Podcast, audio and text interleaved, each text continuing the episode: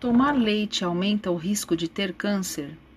O leite e seus derivados constituem uma importante fonte de cálcio na população ocidental como um todo. Não obstante, boa parte dos produtos obtidos a partir do leite de vaca sofre alto grau de processamento pela indústria, o que pode interferir na sua segurança alimentar e no seu valor nutricional.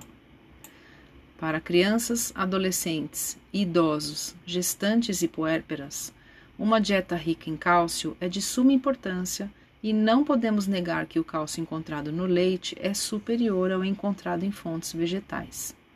No entanto, alguns estudos têm sugerido uma associação entre consumo de leite e risco de câncer de próstata e mama na população adulta. Vamos a eles. Câncer de próstata. Estudo prospectivo com 1.334 voluntários, seguidos por oito anos, mostrou que consumir mais de quatro porções de leite integral por semana e ter um índice de massa corporal maior que 27,5, ou seja, sobrepeso, aumentou em três vezes a chance de recorrência de tumor de próstata agressivo. Pacientes com peso normal, consumindo menos que quatro porções por semana e usando leite desnatado, não tiveram maiores chances de ter esta recorrência.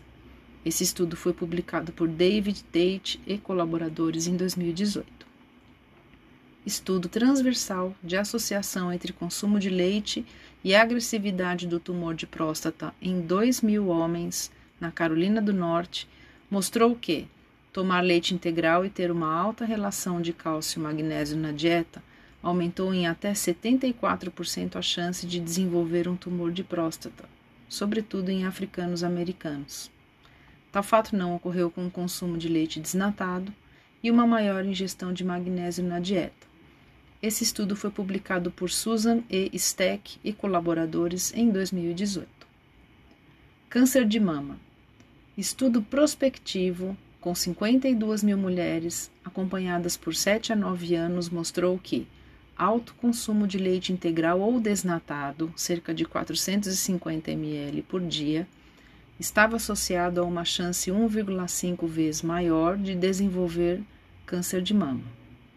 Esta chance se reduziu a 0,68 quando houve substituição parcial do leite de vaca por leite de soja, e houve até uma tendência a uma relação inversa entre consumo de isoflavona contido no leite de soja e risco de câncer.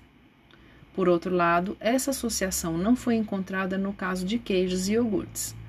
Os dados não foram diferentes entre, mulher, entre mulheres menopausadas ou não. Esse estudo foi publicado por Gary Fraser e colaboradores em 2020. Recente meta-análise, envolvendo oito estudos com mulheres de diferentes países, publicados até 2009, não encontrou relação entre consumo de leite ou queijos magros, iogurtes e câncer de mama. Esse estudo foi publicado por Lu Chen et al. em 2019. E os autores concluem que os dados epidemiológicos utilizados ainda são insuficientes para estabelecer tal associação. Analisando brevemente esses estudos, vemos que alguns desses autores sugerem uma possível relação entre presenças de agrotóxicos no leite e câncer, entre outros fatores. Nesse quesito, parece prudente considerar o uso de leite desnatado para homens e dar alguma atenção ao nível de magnésio na dieta. Quanto às mulheres, os dados parecem mais conflitantes. Assim, há necessidade de se ter maiores estudos, estudos multicêntricos, com outros métodos mais precisos para estimar a ingestão de leite e derivados, já que esse dado foi obtido através de questionários específicos e esse tipo de estimativa apresenta algumas limitações. Vale lembrar também que estudos de associação ou observacionais não são suficientes para estabelecer relação de causa e efeito e devem ser complementados com estudos clínicos aleatorizados com controle para obtermos evidência científica consolidada. Obrigada e até o próximo áudio.